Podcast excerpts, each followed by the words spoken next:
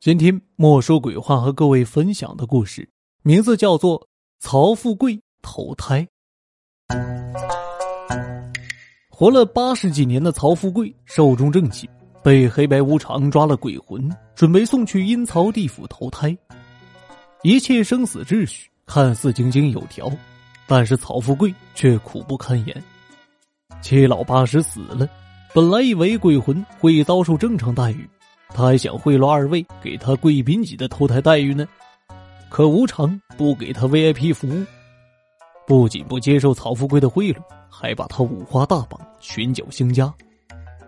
一路上，曹富贵被打的是嗷嗷直叫，他终于忍受不住，可问道：“二位阴差，我在世时好歹是个大官吧？你们怎么能这么粗暴对待我？”你们怎么这么不懂礼貌？你们尊老爱幼吗？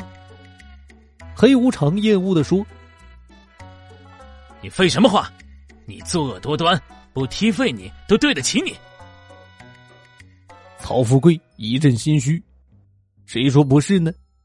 他在世时不知道干了多少缺德事儿，却没想到死后被鬼差惦记，真是善恶终有报啊！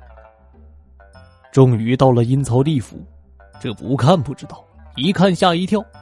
原来不止人类科技发达，连鬼都不落后。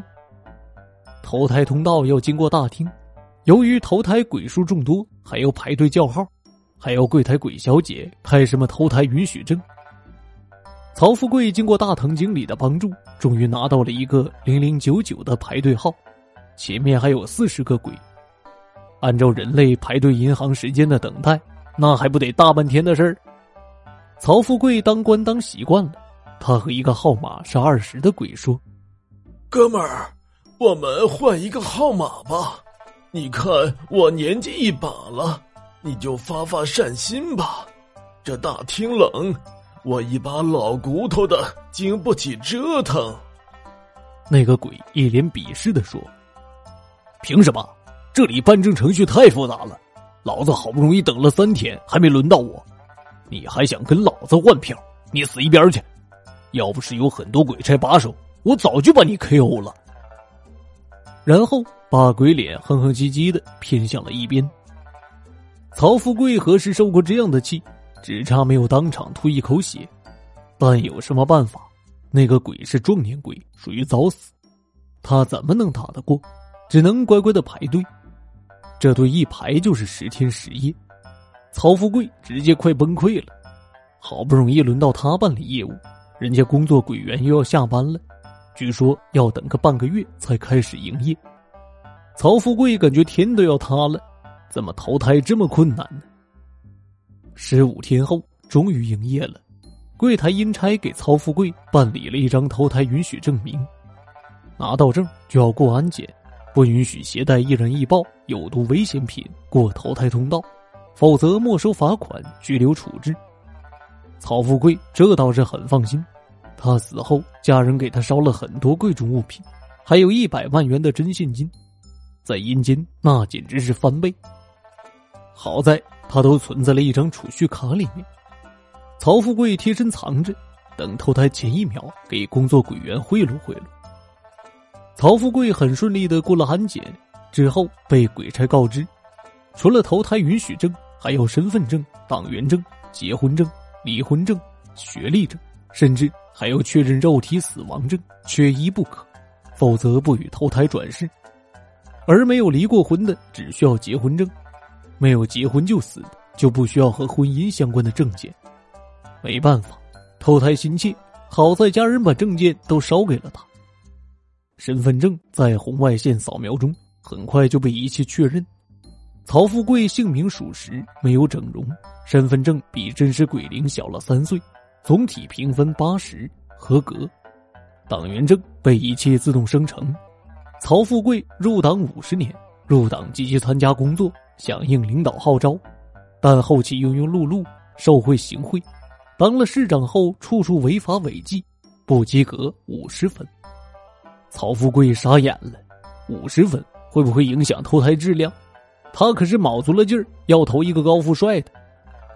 结婚证扫描显示，曹富贵之妻比曹富贵小三十五岁，不属于和谐婚配，不合格零分。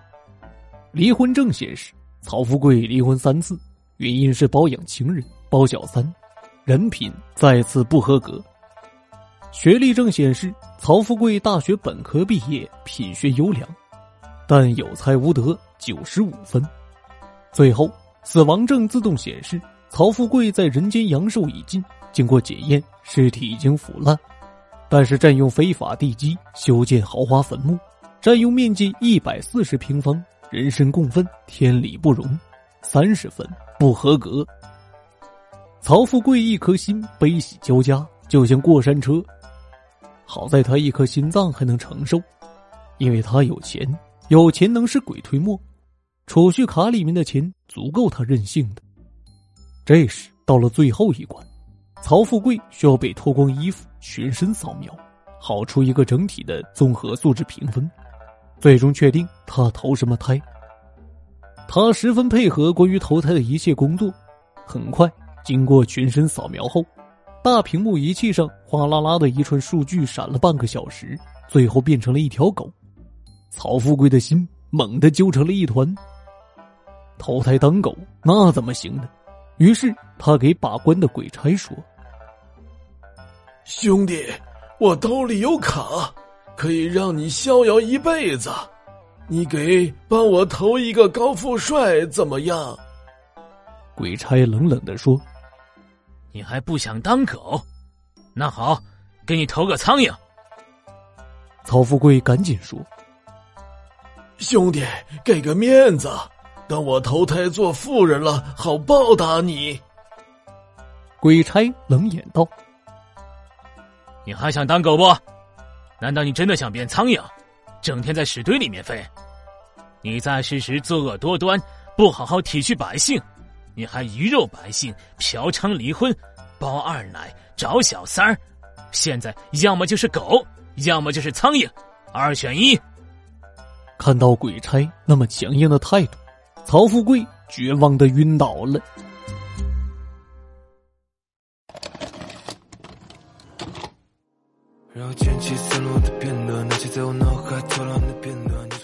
听众朋友，曹富贵投胎的故事就为您播讲完毕了。